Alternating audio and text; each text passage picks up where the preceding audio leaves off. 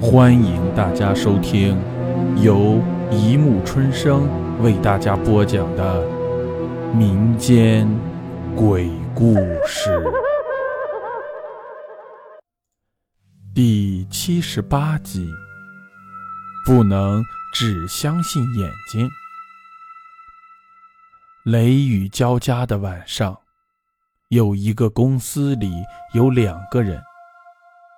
一个雷打下来，照亮了室内；一个长相恐怖的白发女子和一个美丽的红发姑娘。白发女子凶狠地拿着一把有着红色痕迹的刀，刺向了红发女子。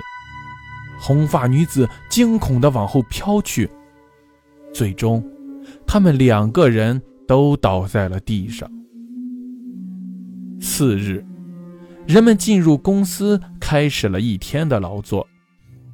张扬走到电梯口，刚好有两个电梯门打开了，一个电梯里有一个白发的女子，露出难过的表情看着张扬；而另一个电梯里有一个红发的女子，用妖媚的眼神看着张扬。他们手里都有一颗模型心。不同的是，一颗红色，一颗黑色。张扬看着红发姑娘美丽的容颜，飞一样的进了红发女郎所在的电梯。张扬问她在几楼，而很巧合的是，那女子回答的正是张扬的办公楼。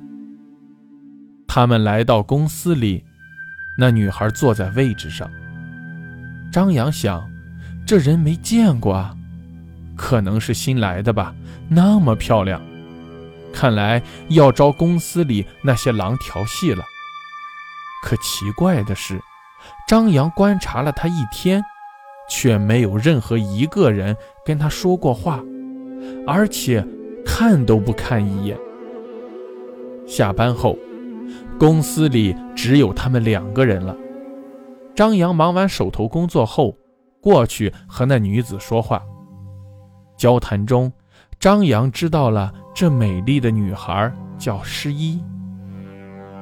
张扬偷摸拐角的试探到了诗一没有男朋友，而且对自己也有好感。张扬就大胆地握住了诗一的手。经过一番调情。张扬把失一的防线都攻陷了，就抱住了她，慢慢的吻了上去。正当张扬要进行下一步动作时，他看到失一颤巍巍的看着自己的身后。张扬转过身，看到背后站着早上的那个白发女人。张扬瞪大了眼睛，不是因为白发女人打扰了他们。而是白发女人手里捧着的心，在流真的血，而且她悲伤的表情让人感到凄凉与可怕。张扬一晃眼，那白发女郎就不见了，这让张扬更加把心提到了嗓子眼儿。被这么一闹，张扬也没了兴趣，带着诗衣就下了楼梯。要出门时。诗一说忘记了包在楼上，就快速的跑回去了。午夜，一个电话吵醒了正在睡觉的张扬。张张扬，救救我！那个白发女人要杀我，救命！快来救救我好不好？嘟嘟，电话挂了。张扬马上穿了衣服，跑到公司去找十一。他累得上气不接下气，最后，在电梯里响起了尖锐的声音。张扬飞快地跑到那里，按了电梯。当电梯门打开的时候，白发女郎正要用刀插向十一。张扬用力夺下刀，捅进了白发女郎的头部，鲜血夹杂着脑浆溅射到了电梯的铁皮上。十一站起来的时候，张扬吓得坐到了地上，因为十一哪里还是美丽的模样。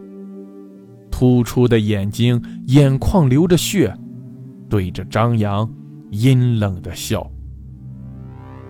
第二天，刘海走到了电梯口，电梯里，诗一正对着刘海微笑着。好了，故事播讲完了，欢迎大家评论、转发、关注，谢谢收听。